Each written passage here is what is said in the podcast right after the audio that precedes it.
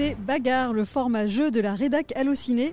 Au cours de ce podcast façon match de boxe, notre équipe composée de trois compétiteurs de la rédac et un arbitre devra, devra éliminer une proposition à chaque round et évidemment à la fin il ne pourra en rester qu'un. Pour cette nouvelle bagarre, vous l'avez compris au générique derrière moi, c'est une 100% mission impossible. Lequel est notre préféré d'entre tous? Y en a-t-il qui n'ont pas su franchir le cap? Des années Vous devrez le déterminer. À l'occasion de la sortie du septième épisode de Mission Impossible, Dead Reckoning Partie 1, notre équipe devra choisir le meilleur avec sa bonne humeur, son expertise et peut-être aussi de la mauvaise foi. Et vous le savez, si tel était le cas, des gages seront distribués. Tout peut arriver. Je vous présente l'équipe du jour. À ma gauche, Thomas Imbert, salut. Salut. En face de moi, Johan Sardet, salut. Salut, j'accepte cette mission. Et toujours en face de moi, Maximilien Pierrette, salut. Salut. Préparez-vous pour bagarre spéciale Mission Impossible, la mèche est allumée. Que le spectacle commence Est-ce que nous allons nous battre? J'aime me battre. Let's get ready to Vous connaissez la règle que je viens de rappeler. Bagarre, Mission Impossible, c'est parti. Donc nous avons deux premiers titres de films à piocher. Bon là c'est facile. Il y aura au total donc six films à piocher. Nous avons mis de côté euh, le numéro 7 qui vient tout juste de sortir. Et donc vous devrez déterminer entre le numéro 1 sorti dans les années 90 et le dernier en date sorti en 2018. Euh, voilà, lequel est le meilleur des six, des six premiers de la franchise?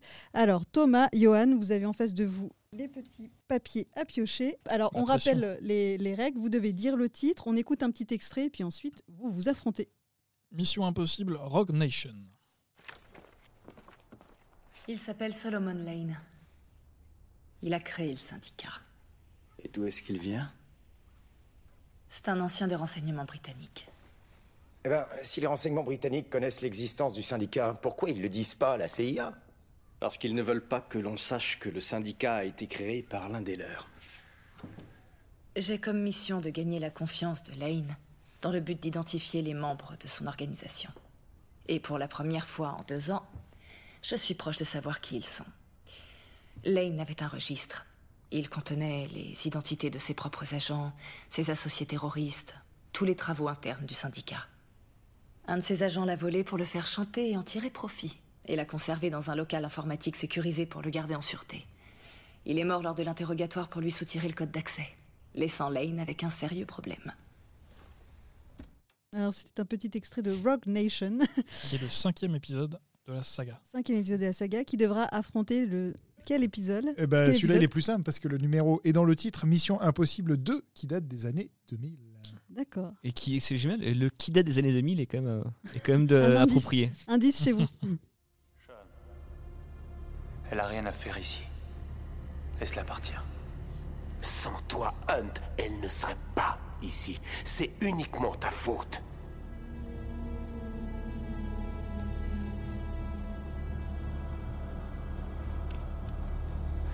À partir de maintenant, tu es responsable de ce qui lui arrive, et si tu tiens à ce qu'elle s'en sorte sans dommage, je te conseille de lui dire de ramasser ce pistolet à injection et de me l'apporter.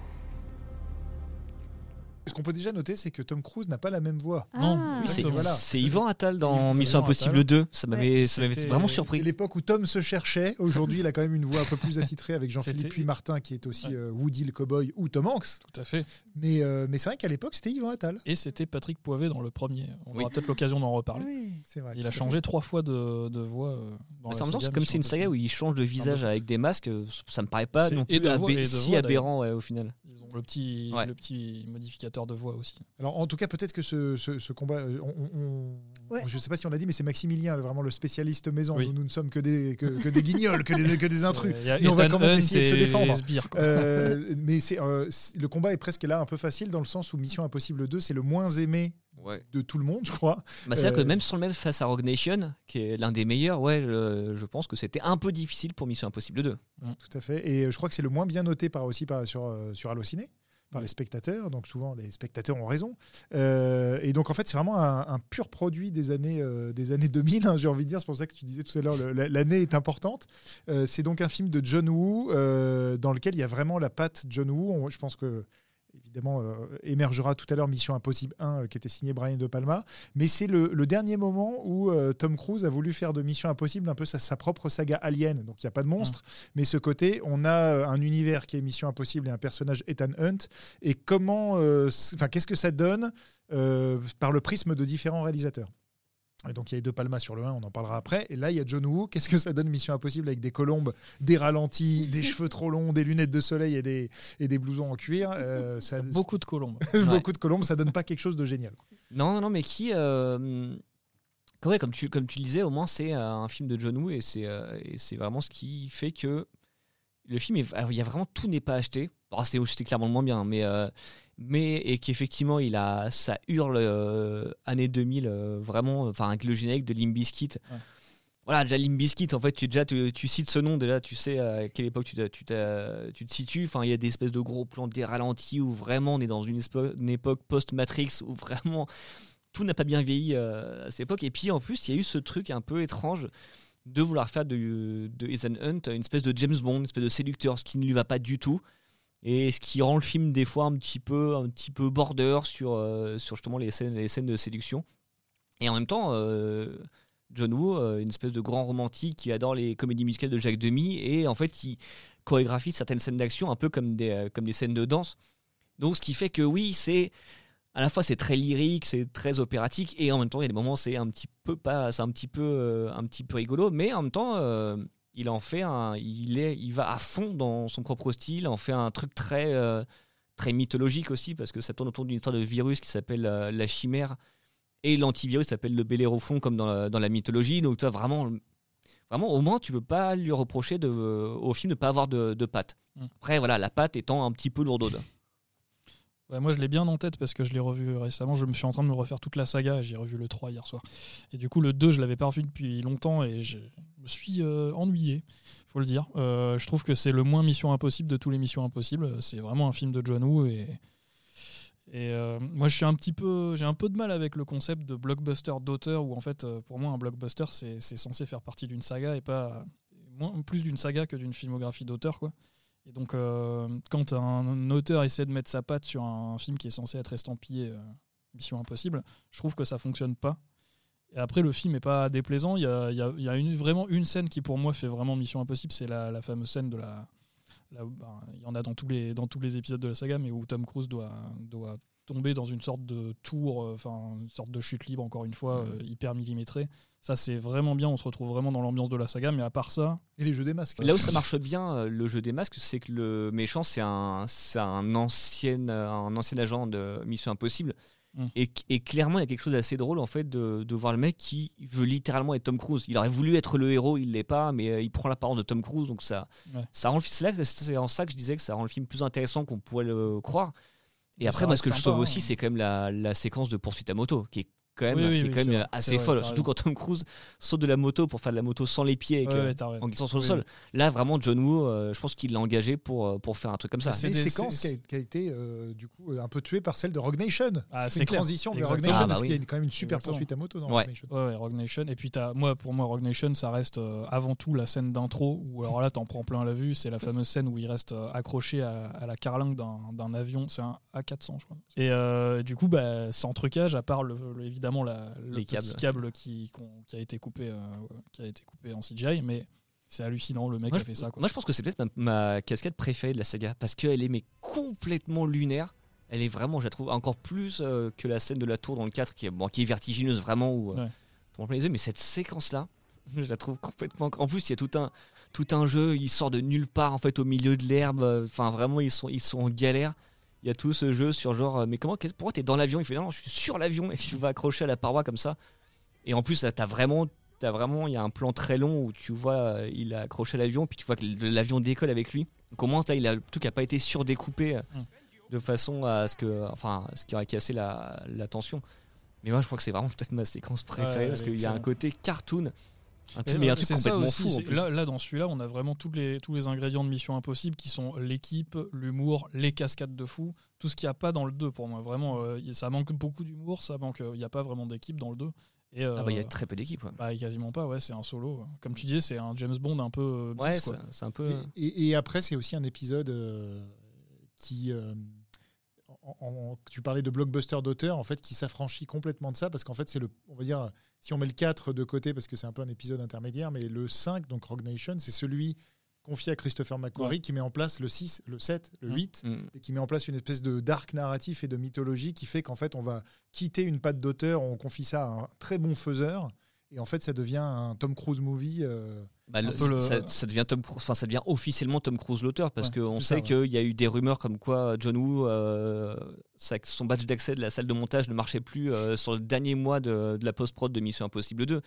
Mais là, clairement, avec Christopher, McQuarrie, c'est Tom Cruise, Tom Cruise l'auteur. C'est le David Yates de Mission Impossible. C'est exactement si on compare à Harry Alors, Potter. En, un, peu plus, ouais, un peu plus talentueux, je trouve, parce que les missions impossibles de McQuarrie se ressemblent pas trop non plus. Ils changent souvent de chef opérateur, il y a, les couleurs sont un peu différentes.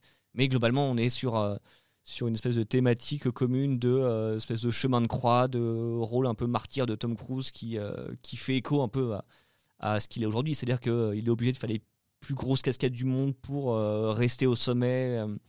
c'est assez, assez dingue. Et euh, moi, je trouve que c'est l'un de ceux qui. Justement, c'est marrant qu'en fait, on est face à face le 2 et le 5, parce que le, le 2 est celui qui a le moins bien vieilli, clairement. Déjà, au bout de 6 mois, il avait un peu pas très bien vieilli. Et pour moi, le 5, que j'ai pas vu depuis quelques années, c'est un de ceux qui vieillit le mieux dans mon esprit. Parce que, bah, déjà, bon, la scène de l'avion. Et je trouve que peut-être les meilleures séquences du film, c'est pas des scènes d'action. C'est la séquence à l'opéra, mhm. qui fait très. Bon, l'ombre de Hitchcock est pleine sur toute la saga, mais vraiment où en fait, il doit empêcher Rebecca Ferguson de euh, d'abattre une cible et en même temps il y a un autre tueur. En fait il doit décider euh, ce qu'il doit faire sur fond de musique d'opéra. Et cette scène en termes de, montage et de mise en scène c'est je trouve ça mais génial. Et euh, le final qui est vraiment anti-spectaculaire où ils arrivent à piéger Solomon Lane dans une espèce de boîte en plexiglas qu'en plus ils se mettent tous autour et qu'il y a cette réplique genre bah, je vous présente l'équipe Mission Impossible avec la musique en plus qui est évidemment géniale c'est ça, c'est en ça que je trouve que l'épisode euh, vieillit bien dans ma tête. Et puis, euh, et puis il y a ce personnage de Rebecca Ferguson qui est vraiment, qui est vraiment un des personnages que je préfère de la saga après euh, Tom Cruise. Et je pense que c'est pareil pour tout le monde, parce que jusqu'ici les femmes, notamment dans l'épisode 2, elles étaient assez interchangeables en fait. Il n'y avait jamais de personnage féminin qui à la fois était marquant et qui en plus revenait. Là, on en a une qui est un peu l'alter ego de Dizan Hun parce que elle aussi c'est un, un agent mais du MI6 en Angleterre sauf qu'elle est un peu électron libre et qu'elle a dû infiltrer l'organisation du grand méchant de l'histoire, ce qui fait que bah, elle a atteint un point de non-retour qui fait qu'elle peut plus revenir en arrière et qu'elle peut plus être réacceptée parce qu'ils se disent potentiellement elle a été retournée. Et donc en fait les deux sont un peu comme ça, c'est-à-dire qu'ils doivent mener euh, ils doivent mener un peu leur mission en solo et Rogue Nation, enfin le mot Rogue en fait ça veut dire à la fois dissident, c'est-à-dire les méchants, ou solitaires, c'est-à-dire euh, les héros.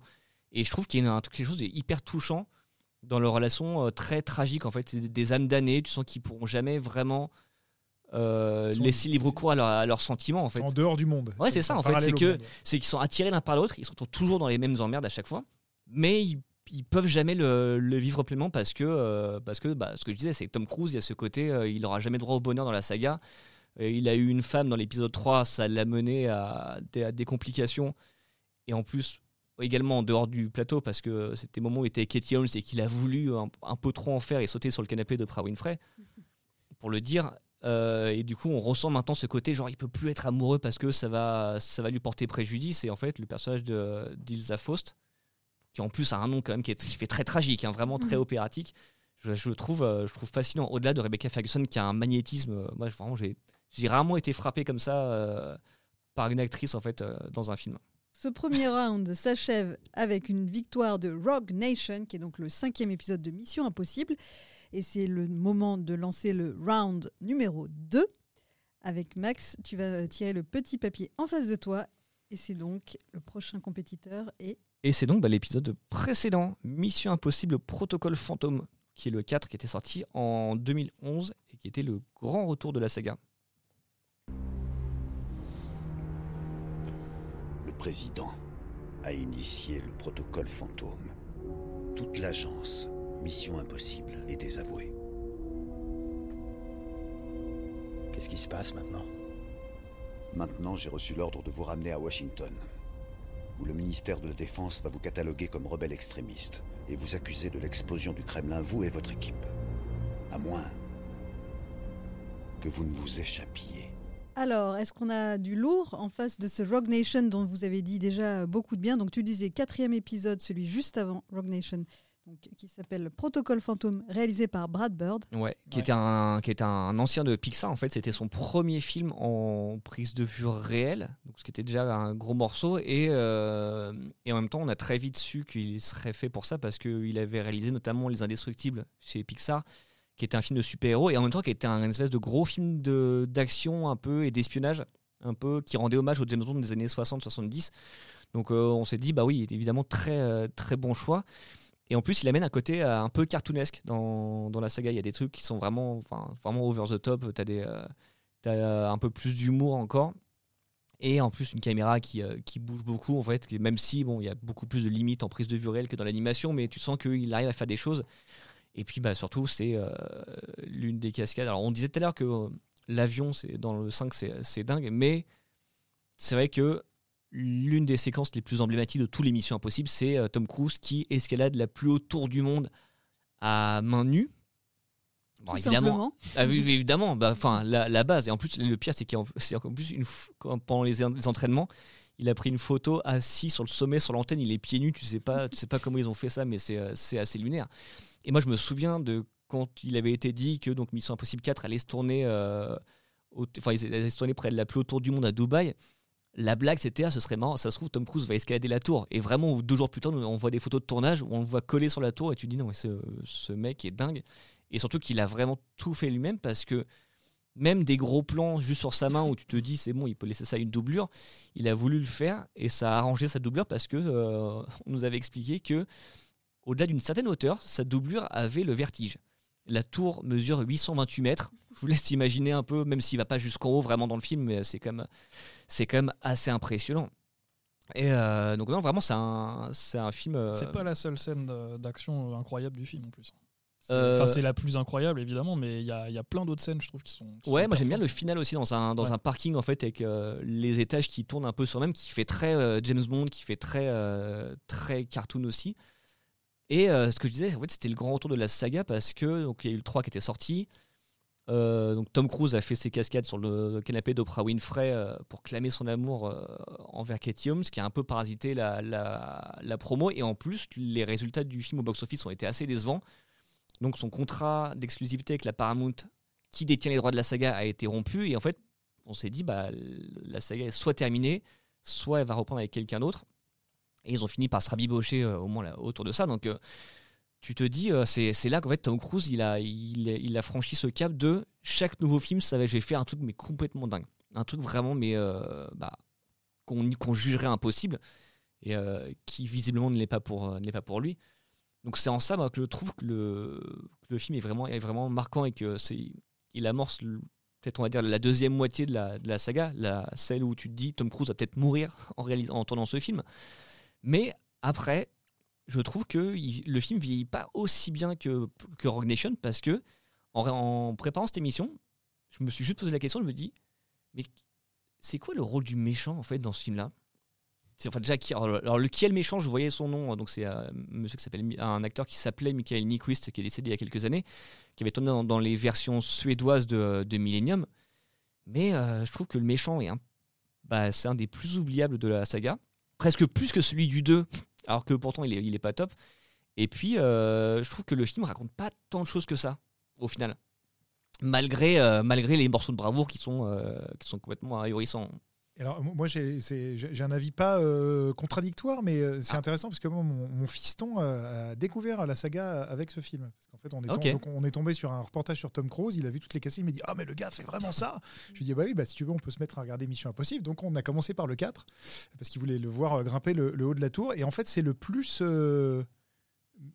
épisode indépendant. C'est-à-dire vraiment comme un épisode de la série télé où tu as un début, une fin, il n'y a pas de mythologie à connaître, tu comprends que ce gars-là est un espion. Le méchant, effectivement, certes oubliable, mais est un gars qui veut faire euh, sauter la planète avec euh, des ogives nucléaires. Euh, et en fait, il se tient en lui-même. Et moi, j'aime beaucoup ce film-là pour ça, au-delà du côté spectaculaire. C'est qu'il n'y a pas la mise en place d'une mythologie qui, moi, commence à me perdre à partir de Rogue Nation.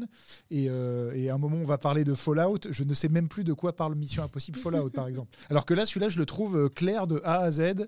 Euh, et, donc c'est en ça que je le trouve plus abordable. Je suis, d'accord avec toi. Je, le compare.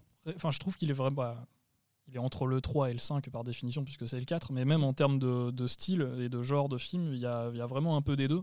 Et je trouve qu'il y a le meilleur des deux. Il y a un peu cette complexité qu'on peut avoir dans le 5 et cette efficacité qu'il y a dans le 3, où en fait le 3, pareil, c'est un truc hyper efficace, euh, mais on en parlera tout à l'heure. Et moi, euh, Protocole Fantôme, c'est, je le dis, c'est, je pense que c'est mon épisode préféré de la saga. je n'osais le dire, Thomas. Ah ben je le dis. Voilà. c'est, c'est vraiment celui que je préfère parce que il y a, y a, en fait, comme tu dis, c'est, on se prend pas la tête. Il y a une histoire très simple et il y a des, voilà, t'en as pour ton argent, hein, t'as des, t'en prends plein les yeux. Donc il y a évidemment la scène du Burj Khalifa à Dubaï qui est extraordinaire, mais pas que. Juste après, il y a une mission en Inde. Ensuite, euh, c'est dans un. une poursuite dans une euh, dans tempête un de sable. Il y a ah oui, la, tempête de sable, incroyable. Euh, qui est, assez folle aussi. dans la prison, russe, puis au Kremlin. Mais en fait, ça s'arrête jamais et t'es es, hyper. voilà, c'est pour moi, c'est tout ce que j'attends d'un Mission Impossible, on l'a dans ce film et, peut-être même un peu plus que, que dans les autres. Ne serais-tu pas influencé par Pixar, le fait que ce soit mm, réalisé par un certain Brad ah Bird oui, C'est lui, c'est vrai. non, non, c'est. Il a aussi fait Ratatouille et le géant de fer. Voilà, je le sais. Non, non, franchement, je, te, je, je, je, suis prêt à, à, jurer que non. Parce qu'en plus, on je trouve qu'on ne reconnaît pas. Euh, enfin, on dirait que c'est que c'est Christopher McQuarrie. Moi, je, le croirais. Quoi. C'est pas. Bah, s'intègre parfaitement dans la. Qui a, qui a participé au scénario, mais un peu en, en ah fantôme, en fait, euh, Macquarie. Ben vraiment, Brad Bird arrive en tout cas à vraiment à, à effacer. Euh, évidemment, tu vas pas voir des, des rats qui, se baladent euh, sous, les, sous des tocs de cuisinier, quoi. Mais, non, non, c'est, il a vraiment fait du super boulot. En ça, il a il y a, il y a pas le côté auteur que je pouvais décrire tout à l'heure. Vraiment, c'est un, un mec au service de la franchise, quoi. Je sens Maximilien qui suit la grosse goutte en train de voir s'éloigner Rogue Nation. Parce que je suis, en train, je suis en train de me dire, mais je veux dire, j'entends vos arguments, mais il n'y a pas Rebecca Ferguson dans le 4. Quel est l'intérêt? Excusez-moi. Bah, moi, je préfère Simon Pegg, voilà. Je le dis. Mais il est dans tous les films à part le 1 et le 2. Non, mais c'est dans celui-là qu'on le, qu'on le voit vraiment participer aux missions. J'aime beaucoup le 5. Je trouve qu'on est vraiment dans. Voilà, on a décollé là, on est, on est dans la. Ah bah, surtout au début, ouais. Surtout au début. Mais j'étais un peu déçu, moi. Je n'étais pas coupé tout à l'heure, mais par, justement par la fin qui est bah, anti-spectaculaire. Et je sais que c'est hyper original, mais moi, c'est pas ça que je viens voir quand je viens voir un Mission Impossible. Moi, je viens voir un truc où on, arrête le compte à rebours à la dernière seconde, comme dans le 4. Et du coup, j'étais un tout petit peu déçu par la fin du 5, même si je, je sais que c'est bien, il, en faut, il faut changer de temps en temps. Mais... Donc, je vote. Euh, voilà, il, faut, il faut que tu le revoies le 5, tu vas voir. Ouais, Donc, c'est le 4. Le 4 qui reste pour euh, ce deuxième round. Et on va enchaîner avec un troisième round. Voilà, c'est à toi, Thomas, de piocher. Alors. troisième round. Eh bien, c'est Mission Impossible, premier du nom. On va jouer. Il y a quatre joueurs. L'exfiltré ouvre la poche. Les opérateurs cybernétiques prennent le portefeuille. Banque. Unité centrale Mission Impossible. Et où ça se trouve? À Langley. À Langley Langley en Virginie? À l'intérieur du quartier général de la CIA à Langley Il est sérieux? Toujours. Si nous allons en Virginie, faisons un crochet par Fort Knox. Je peux entrer en hélicoptère dans le hall de la réserve fédérale et atterrir dans la chambre forte. Ce sera du gâteau à côté de cette connerie de vouloir braquer le quartier général de la CIA. Mission Impossible 1, réalisé par Brian De Palma, sorti en 1996, face à Mission Impossible Protocole Fantôme, donc le numéro 4, réalisé par Brad Bird en 2011. C'est un film alors que moi j'ai revu euh, il y a deux jours. Ah, ah bah, je revu la semaine dernière. dans la suite avec mon fiston, on a fait le 4 et le 1 et il a détesté le 1 et donc j'ai envie de suivre l'avis de mon fiston. Oh. Euh, parce qu'en fait, là pour le coup, c'est un vrai film d'espionnage à l'ancienne. À part la fameuse scène où Tom Cruise est suspendu en train d'essayer de de pirater le, serveur central de la CIA à Langley.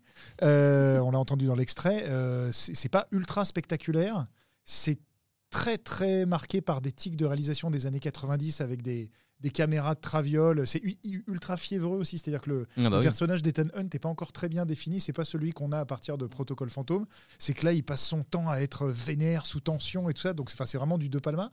Mais, euh, mais du coup, c'est assez bizarre de le revoir quand on, a, quand on a toute la saga en tête. On se dit, ce film-là, il fait presque un peu tâche au milieu de tout ça. Quoi. Ah donc, euh, donc, il a le, le mérite de lancer cette saga et de créer ce personnage qui prend la suite de Jim Phelps qui est donc le grand méchant du film, sans spoiler, et qui avait choqué, voilà ce qui avait choqué tous les fans.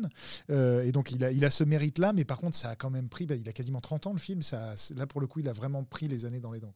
C'est exactement ça, c'est qu'il il lance vraiment, il, il, esquisse vraiment tous les ingrédients qu'on va retrouver à, la, naissance de l'équipe. Il y a, il y a dans le film, euh, qui sera un des, un des meilleurs. Bah, c'est le seul, euh, c'est le seul acteur qu'on retrouve dans toute la série avec Tom Cruise, mais que j'adore moi. Qui est un peu l'espèce de d'ange gardien de, et qui aura la voix de Richard Darbois à partir du, du 3. Donc, bref, euh, je m'égare sur vos Mais euh, donc il y a le côté équipe déjà, il y a le côté un tout petit peu cascade bah, avec cette scène côté évoqué qui est vraiment les prémices de tous les, les autres scènes qu'il va faire avant. Sauf que c'est beaucoup moins dangereux pour lui évidemment en tant qu'acteur.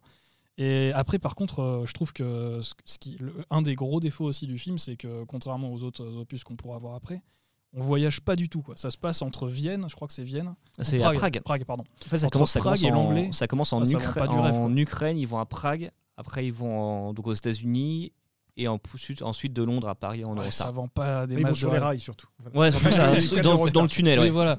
Ça, tu vois pas des, des, paysages luxuriants un petit peu comme. comme euh, moi, je trouve que c'est à partir du 3-4 que vraiment ça, ça, commence à se, à se fleurir un peu de ce côté-là. Et c'est pour moi, ça fait aussi partie de Mission Impossible c'est que tu t'en prends plein la vue, mais tu voyages aussi. Euh, Bon, bref. Euh, bah, tu, voyages en, tu voyages en Eurostar, c'est pas mal aussi. Hein. Ouais, mais bon, voilà, le paysage est pas terrible. Quoi. Ouais. Euh, non, mais je, je, je suis d'accord. En fait, les, sur les deux, les deux premiers, en fait, tu faut vraiment les dater dans le temps. Donc, je disais, le 2, bah, c'est vraiment euh, dans le look, ça, c'est année, très année 2000. Et celui-ci, oui, ça fait années 90. Et en plus, il y a un truc hyper intéressant qu'on avait dans, GoldenEye, qui était sorti un an avant, qui était vraiment le retour de James Bond au cinéma.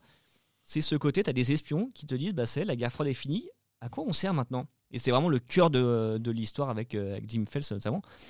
Ceci étant dit, moi, c'est quand même mon préféré et que j'ai revu ah, il y a trois semaines parce que je trouve, mais c'est un film, mais que je trouve que brillant. Alors effectivement, beaucoup moins spectaculaire que euh, que les euh, que ceux qui vont venir ensuite. Mais mais après, je comprends que ton fils ait, pu ne pas aimer parce que c'est que c'est très complexe. Moi, il m'a fallu peut-être le voir deux trois fois pour vraiment comprendre le cœur de, de l'intrigue. Mais maintenant, c'est limpide. Et je trouve que ouais, c'est un pur film de De Palma, c'est un pur thriller, c'est vraiment euh, hyper bien foutu. Il y, a, il y, a, vraiment, en termes de mise en scène, c'est dingue. Et je trouve que dans ce que ça raconte, parce que ce que j'adore dans, dans, la saga Mission Impossible et même dans la carrière de Tom Cruise, c'est que tu peux lire la vie de Tom Cruise à travers ses films. Et comme les Missions Impossibles, ça représente à peu près deux tiers de sa carrière en termes de temps, bah forcément, tu as un aperçu assez dingue. Et là, en fait, c'est à la fois donc un film de De Palma, c'est-à-dire un film sur euh, le cinéma, sur la manipulation, sur la paranoïa. Quand enfin, Tom Cruise qui suit à grosses gouttes euh, avec un, des angles déformés, on est clairement euh, là-dessus, puisqu'en plus, le but du film, c'est de trouver une taupe qu'on l'accuse d'être, alors que ce n'est pas lui. Et donc il y a tout ce, ce côté-là, un film sur, sur les images, sur comment sur ce que tu en fais, sur ce que tu, comment tu manipules les gens, sur le choix des images aussi? C'est-à-dire que quand l'équipe se fait massacrer au début, la personne qui gère ça, je vais peut-être pas non plus euh, trop en dire, mais la personne qui gère ça, elle gère ça comme un réalisateur qui gère un live. Vraiment, ça appuie sur des boutons derrière un, derrière un écran. Euh, elle simule sa mort en montrant euh, une image sur un certain angle pour faire croire qu'il s'est fait tirer dessus. Donc il y a un truc qui est hyper intéressant aussi là-dessus. Et comme tu disais, ouais, Tom Cruise, il n'est pas encore le, le Ethan qu'on connaît. Et en fait, ce qu'il faut savoir, c'est que c'est son premier film en tant que producteur apparemment il s'est quand même bien pris la gueule avec euh, Brian De Palma, qui est loin d'être un gros déconneur euh, sur le tournage. Et, euh, j'ai l'impression que le film raconte un peu ça aussi, cette espèce de prise de pouvoir de Tom Cruise, parce que au début, il, c'est un, simple agent, c'est pas encore le chef de, de l'équipe. Et c'est juste que, bah oui, tu reconnais Tom Cruise, bon, donc évidemment, le mec bouffe l'écran. Mais en fait, le film raconte un peu ça, et, le fait que le, méchant du film ce soit l'ancien héros de, la série, c'est vraiment un truc genre, c'est vraiment Oedipe, quoi. C'est vraiment, on tue le père, et je m'en pars de la saga euh, comme ça. Donc en fait, c'est un film, je veux bien comprendre le côté moins spectaculaire et peut-être un peu complexe, mais à analyser et à regarder, en fait, à lire en fait à travers euh, le prisme de la saga et de Tom Cruise, moi je trouve que c'est c'est assez dingue. Bah, c'est le plus cinéphile des épisodes. Ah bah, totalement. C'est peut-être le moins Mission Impossible. Voilà, c'est ça. C'est qu'en fait, c'est euh, peut-être celui qui ressemble le plus à la, série, parce que la série non plus débordait pas d'action. C'était, on était contenu là-dessus, puis le film dure 1h45. Et, euh, mais c'est vrai que de tous les réalisateurs euh, auxquels il a fait appel pour réaliser Mission Impossible, c'est euh, celui qui, sur le plan théorique, évidemment, était le, comme tu dis, le plus, le plus cinéphile. Donc c'est pour ça que moi c'est mon préféré, c'est que je trouve que c'est, il il y a plein de niveaux de lecture que tu peux voir différemment euh, selon les époques. Peut-être que dans quelques années, ton fils va faire c'est vachement passionnant en fait. C'est possible. C'est un, vrai, un pur film de De Palma. C'est-à-dire que là, il aura vu quand même beaucoup de films. Vous n'avez pas parlé des Français. Il y a Jean Reno et Emmanuel Béard. Les Français s'en sortent pas très bien dans l'émission Impossible. Non, ça, ils sont, ils sont récurrents, mais, mais, mais ça finit jamais très bien. Sauf, euh, enfin, euh, le personnage de Pomme Clémentiel dans le 7, sans trop en ah. dire, qui joue une tueuse, je la trouve absolument géniale tu sens qu'elle s'éclate bah, et, du coup ça marche aussi. Mais là ouais c'est tu sens que euh, bah, il s'amuse un peu aussi même si c'est euh, moins évident. Mais bon le côté euh, Jean Reno se révèle être un traître. C'était un peu l'époque où dès que tu avais un Français dans un film américain, c'était soit un peu une tête de con, soit un méchant, soit les deux. Alors, si on doit trancher, là, du coup, je suis un peu perdu. Qu'est-ce qu'on bah, garde? J'ai l'impression que c'est le préféré de Maximilien et ça ah. m'embête de lui enlever ça, mais moi je vais ah. garder le 4. Bah, vous m'avez déjà sabré mon deuxième préféré. Qu'est-ce que euh, Je suis vraiment désolé. C'est votre conscience qui, euh, qui parle après. Moi, c'est pareil. Mais le 1, c'est un peu un blockbuster d'auteur. Hein. Ah c'est clairement ça. Ah, mais c'est vrai. Oui, mais alors là, pour le coup, c'est ce que tu dis. Euh, je suis totalement d'accord avec toi et tu l'as très bien résumé. C'est grâce à ce film que les autres peuvent exister. C'est vraiment. Oui, mais te laisse pas influencer. Mais non, je me laisserai pas influencer. Mais en tout cas, c'était. Après, c'est une saga où il y a beaucoup de traîtres. Hein. C'est à vous de voir où vous, voulez vous situer. Hein. franchement, je... en fait, si je l'avais pas revu il y a, il y a, il y a peu, peut-être que tu aurais pu me convaincre que c'est moins chiant que ça, mais Vraiment, ah non, c'est l'inverse normalement. tu devrais me dire, attends, je l'ai pas vu depuis longtemps. Objectivement, c'est long, ça a vieilli, quoi. C'est poussiéreux. Donc c'est le quatrième épisode qui, qui se maintient. Donc pour ce quatrième round, ça tombe bien. Et Johan, tu vas pouvoir nous dire qui il va affronter. On se demande bien. c'est l'avant-dernier round, c'est ça Donc ah Moi, je bah suis tombé sur Mission Impossible 3, 2006. Oui. Yes. Et tu vas me dire où est la patte de lapin? Où elle meurt?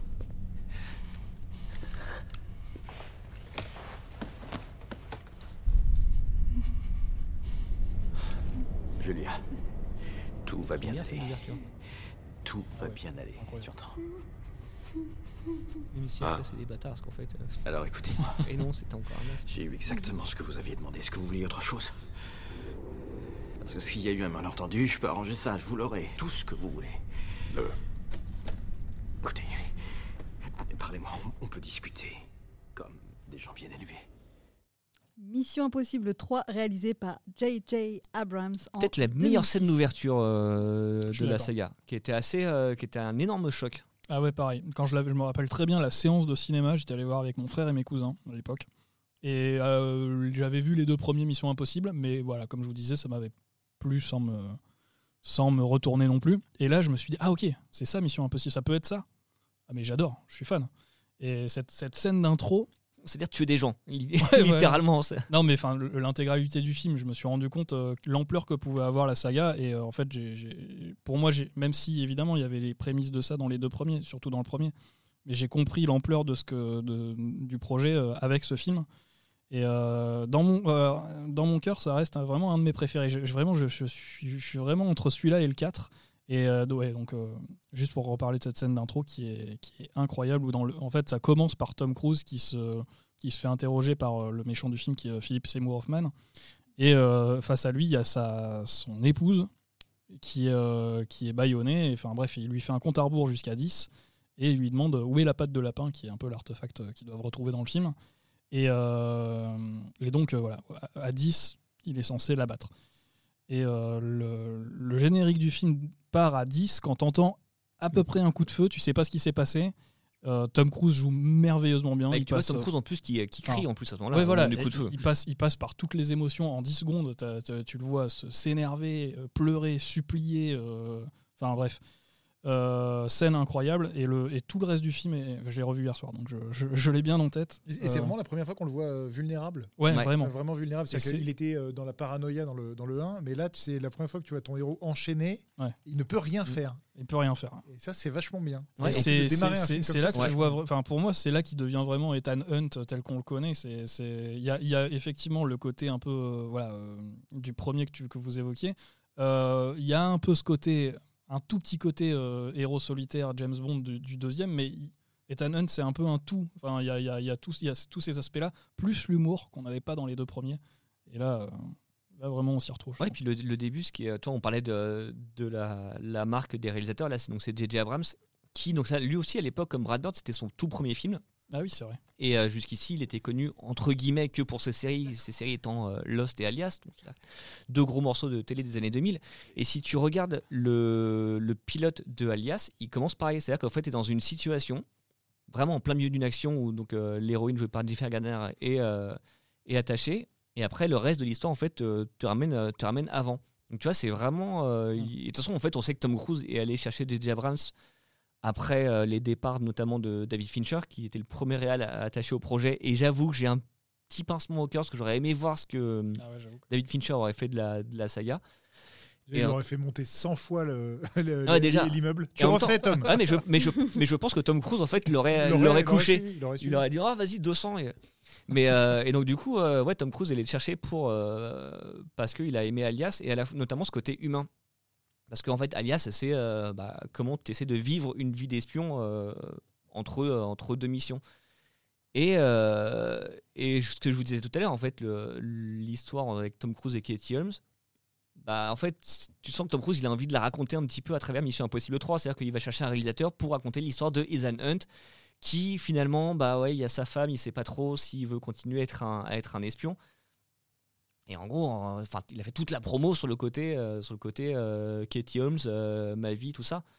Donc c'est en ça aussi, moi je trouve que le film est vachement intéressant. en plus, il change un peu, c'est-à-dire qu'on a un film vachement plus humain. On a le meilleur méchant de toute la saga. Déjà, dès, la séquence, déjà, dès la séquence d'ouverture, tu te dis ah ouais, bon, déjà c'est peut-être le meilleur acteur parmi les méchants de la saga. Mais le personnage de méchant est génial parce que en plus, c'est en fait c'est deux, enfin lui et Ethan en fait ils se croisent un peu, un peu par hasard, c'est-à-dire que ils poursuivent cette espèce de patte de lapin dont on ne saura jamais ce que c'est. Et ça, je trouve ça très bien aussi. Et en fait, il se trouve que bah, Ethan Hunt euh, lui tire dans les pattes. Sans mauvais jeu de mots avec patte de lapin d'ailleurs. Mais euh, il, euh, en fait, il l'empêche en fait, de mettre la main dessus. Et du coup, le mec va juste vouloir se venger. Et en fait, se venger en touchant à ce qui, ce qui à ce qu'il a de, de, plus cher, c'est-à-dire c'est-à-dire sa femme. Donc c'est un méchant qui est déjà qui est très différent, qui est, qui est assez terrifiant, sur lequel on sait finalement pas grand-chose à l'arrivée. Donc déjà, c'est un gros point fort du film. Après, moi, là où je, je le mettrais peut-être en dessous du 4, c'est que, même si Abrams se, se, débrouille très bien, en fait, bah, j'ai du mal à retenir une, une vraie grosse séquence d'action qui marque les esprits, comme euh, la tour dans le, dans le 4 ou euh, l'avion dans le 5. C'est-à-dire qu'il y, a plein, il y a plein de trucs bien. Il y a, moi, j'adore le, le, plan où euh, ils sont, il y a une fusillade sur le pont et Tom Cruise se fait souffler sur une voiture par une explosion où euh, il passe euh, sous un camion euh, qui est en marche, ou il glisse sur une tour, mais je trouve qu'il y a moins une séquence sur laquelle tu, pouvais, tu peux limite vendre tout le film comme, comme on aura par la suite. C'est en ça que je trouve que il lui manque un petit truc. En fait, on est dans une espèce de transition vers le côté à la fois plus humain de, de Ethan Hunt et le côté plus spectaculaire de la saga. Mais tu sens que c'est le pas humain qui a, qui a un, peu pris le, un peu pris le pas sur. c'est l'échauffement. ouais, c'est exactement ça. C'est-à-dire que parce que Tom Cruise, il est passé sous un camion pour ensuite pouvoir grimper sur une tour. Après, il y a deux scènes. Bon, c'est évidemment, tu vends pas le film, tu peux pas vendre un film là-dessus, mais il y a deux scènes que je retiens. Moi, c'est le, la mission au Vatican, qui est pas spectaculaire en termes de cascade, mais juste hyper millimétré, hyper bien monté. Où euh, ça, c'est vraiment le talent de J.J. Abrams euh, à ce niveau-là, c'est parfait. Euh, et il y a vraiment l'ambiance équipe de Mission Impossible, comme jamais je trouve dans la saga. Euh, d'ailleurs, ils bah, repartent tous les quatre en, bateau euh, à Rome. Euh, il y a presque un côté kitsch, mais moi j'aime bien ça. Ah, mais c'est la, preuve que le, réalisateur du film, c'est un mec qui vient des séries. Ouais, voilà. Et, même si tu regardes le, si tu regardes bien le film, c'est assez, c'est assez étonnant. C'est il y a un rythme qui est, qui est assez fort. C'est-à-dire que tu vois, à l'époque, en fait, l'écriture des séries, euh, tu devais intégrer les moments où il y avait la pub. C'est-à-dire que 24 heures chrono, par exemple, euh, tu avais le, le petit compte à euh, Lost, tu avais des cliffhangers, Prison Break, pareil. Et là, tu regardes, tu te dis, franchement, quand le film va être diffusé aux États-Unis, c'est-à-dire où il y a de la pub toutes les 15 minutes, bah, tu vois en fait comment, il, comment euh, le film a été écrit pour que le rythme, en fait, l'action se relance régulièrement. Ah, il n'y a pas de temps mort. le film vraiment... est, plus long que les deux premiers et tu t'ennuies jamais, tu regardes jamais. on dirait un énorme un pilote longue durée de, série. Et là, le savoir-faire de DJ Abrams, il se retrouve là-dedans en fait. C'est que vraiment Tom Cruise a, su voir qui était la meilleure personne pour faire de l'espionnage, mais avec quand même un, prisme plus humain parce que c'est ce qu'il recherchait. Et Abrams, en ça, il, euh, il, fait un, il fait un pur travail. Mais c'est vrai qu'il n'a pas le morceau de bravoure euh, qu'auront les suivants. Et l'autre scène que je voulais citer, qui est juste après le Vatican, qui est pour pareil, c'est pas un truc de cascade de fou, mais c'est une des meilleures scènes de la saga pour moi, c'est euh, quand ils viennent de, capturer le méchant, donc Philippe Seymour Hoffman, et ils le ramènent en avion, euh, voilà. Et ils essayent de le faire parler, sachant que ce mec a, tué l'élève de, d'Ethan Hunt avant.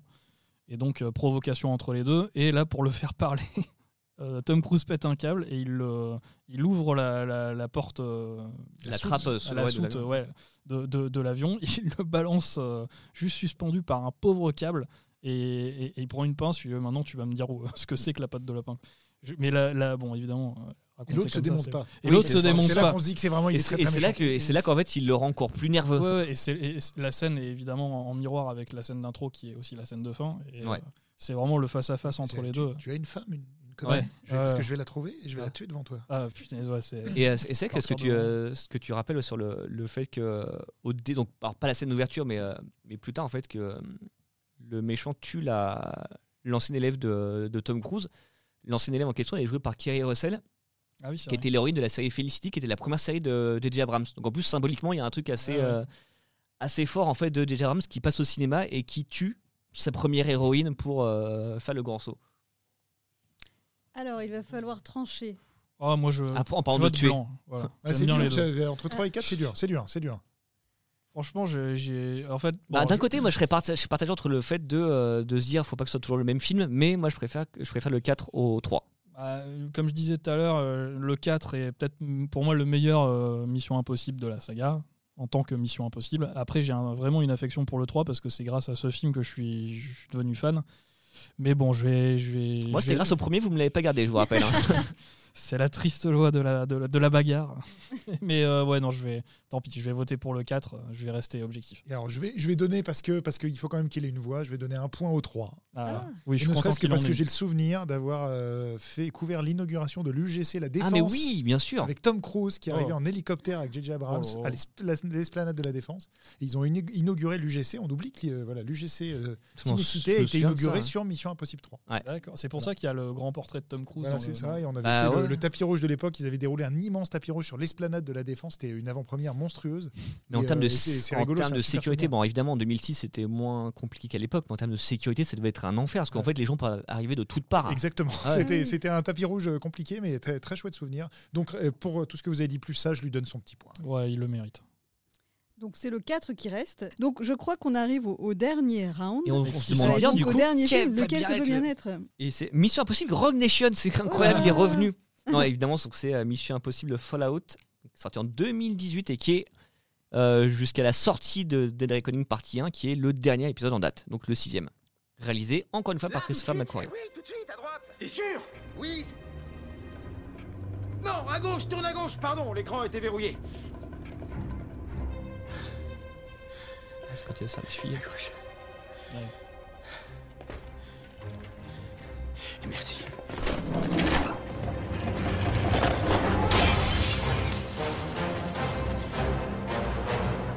Tu fous Je me prépare à sauter d'un immeuble Tu te prépares à sauter d'un immeuble Ah, d'accord, oh, désolé, j'étais en 2D. Euh, bonne chance Donc c'est notre dernier round de Mission Impossible, donc Fallout, qui est opposé alors au 4, c'est ça un protocole fantôme? Voilà, le numéro 4 contre le numéro 6 versus le numéro 6, il ne peut en rester qu'un.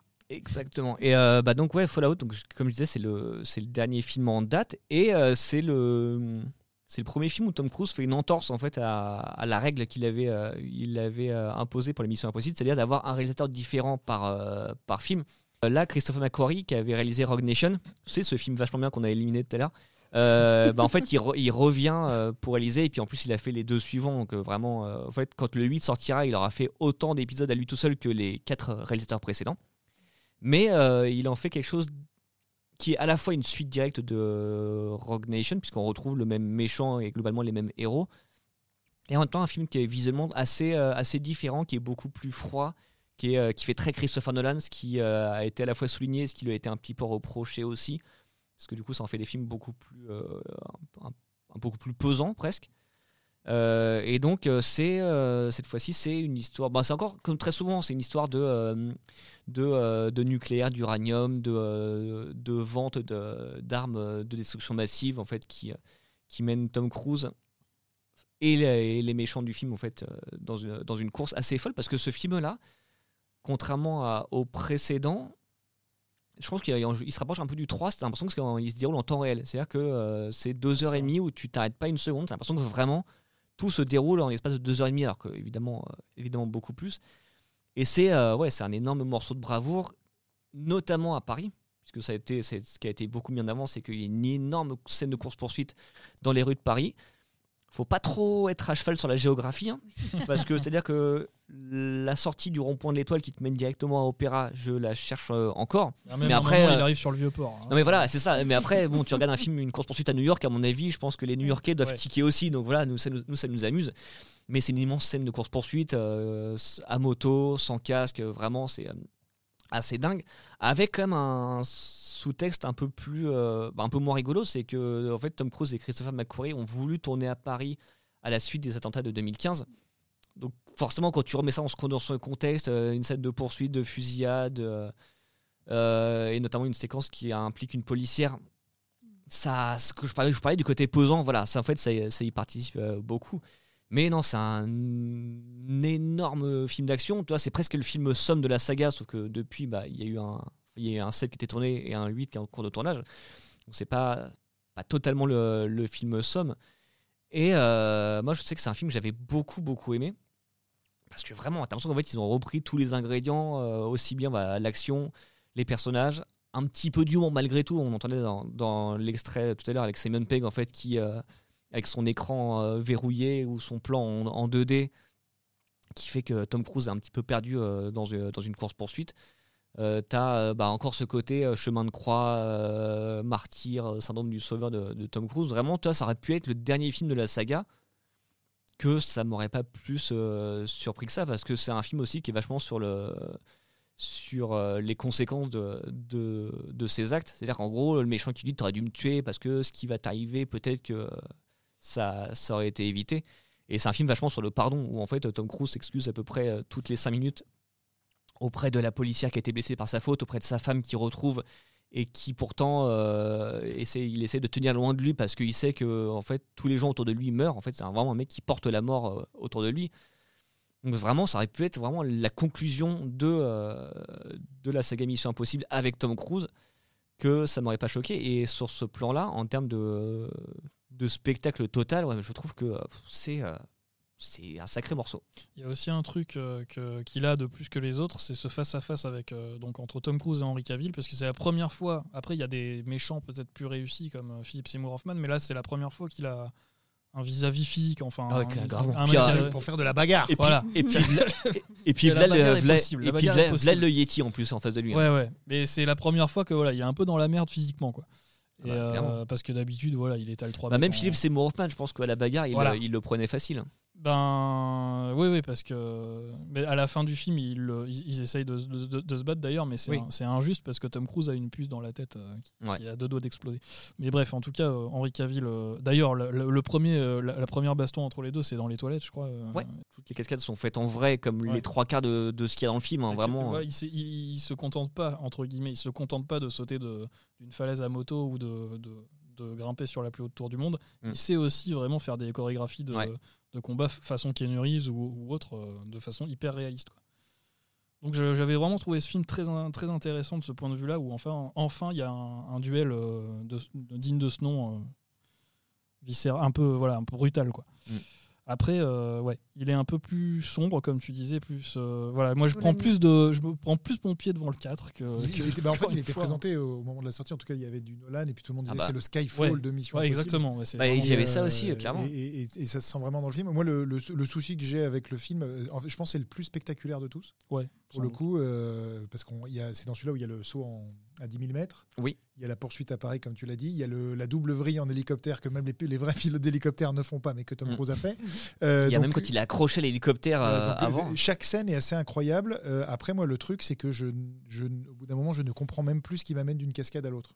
Et c'est un peu ça le problème de la mythologie avec le syndicat, tout ce qui a été créé, c'est que je ne sais plus où on est, qui est qui. Là où j'aime bien le 4, c'est que il y a un début, il y a une fin, c'est clair, il y a une équipe, je comprends qui. Voilà, je suis peut-être un peu con, mais euh, voilà, les mythologies trop complexes au bout d'un moment, ça me, ça me saoule. Et là, c'est vrai que les making-of et tout, en plus, c'est comme ça que se fait la promo de Mission Impossible, vendent des morceaux de bravoure euh, de cascade et des morceaux de bravoure euh, Tom Cruisesque.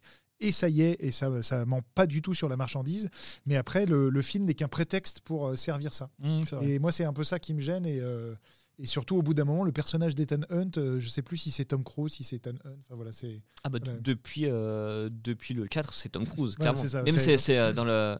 J'ai eu récemment une interview à Simon Pegg pour donc pour le 7 et qui dit maintenant quand tu vois le film, tu te dis pas tiens Ethan Hunt saute à moto d'une falaise, il dit tu te dis Tom Cruise saute à moto d'une falaise et ça c'est vrai. C'est ce que je disais tout à l'heure, c'est que les films racontent Tom Cruise et encore plus depuis que maintenant c'est pas un yes man clairement, mais un, mec avec qui il bosse depuis des années, qui est vraiment là pour, euh, pour façonner la saga à son image. En fait, Tom Cruise est devenu le vrai auteur de la saga. Bah là où il s'est pris le bec avec un, Brian De Palma qui, euh, bah, lui, bon, déjà a un fort caractère et euh, avait plus une patte qu'il pouvait essayer d'apposer.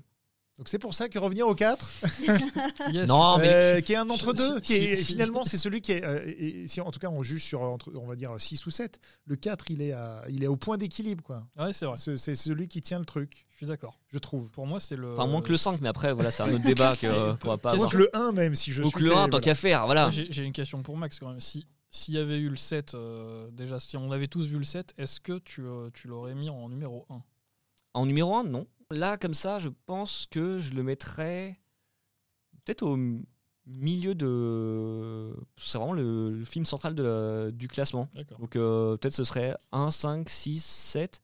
Après, le, le 7, ce qui le rend un peu compliqué à, juger aussi, c'est que c'est la, la moitié d'une histoire. Même si euh, le film a une, a une vraie fin. qui ouvre un peu sur, sur une suite évidemment, mais que c'est pas un film où qui s'arrête en, en plein milieu.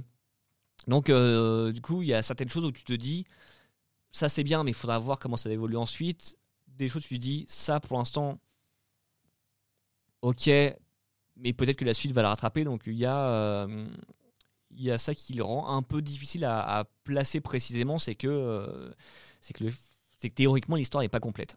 Nous avons donc un vainqueur, c'est ça, l'épisode 6 Ouais L'épisode 4. Alors Rogue c'est le 5, excusez-moi. Mais... épisode 4, vainqueur de cette bagarre Mission Impossible. Donc le 7 n'était pas inclus dans les, papiers que vous avez tirés au sort, mais il est actuellement en salle. C'est donc le prétexte de cette émission, en salle depuis le 12 juillet. Mhm. Euh, la suite Dead Reckoning épisode 2 est prévue pour le moment au 26 juin 2024, mais tout ça est susceptible de bouger puisque nous l'avons évoqué dans un autre podcast consacré entièrement à ce Dead Reckoning euh, il y a euh, pas mal de, choses qui se passent en ce moment du côté d'Hollywood, des grèves de scénaristes, etc., qui pourraient chambouler euh, ce calendrier de sortie. Mais tout ceci n'est que pure spéculation. Mais c'est un peu de teasing pour que, après ce long podcast bagarresque sur Mission Impossible, vous poursuiviez avec cet épisode débrief, donc où on fait vraiment un focus complet sur cet épisode 7, ses cascades, son casting, son suspense, comment il se situe dans la saga. Et sans spoiler. Et sans spoiler, voilà. Comme ça, vous pourrez l'écouter avant, après, pendant. Alors pendant, non, parce que c'est un peu plus compliqué. c'est un peu plus compliqué. Euh, bah, merci à tous les trois euh, d'avoir, de vous être affrontés avec talent et expertise dans cette saga. Vous m'avez bien floué. Vous étiez tous des experts. À la réalisation, nous avions Andou Raminoson. Merci beaucoup d'avoir envoyé le son. Euh, et pour d'autres bagarres, rendez-vous sur notre chaîne podcast Allociné. Vous y trouverez des bagarres sur les slashers, la comédie française, les méchants Marvel, une spéciale film Choc à Cannes et plein d'autres émissions, dont Voix Ouf.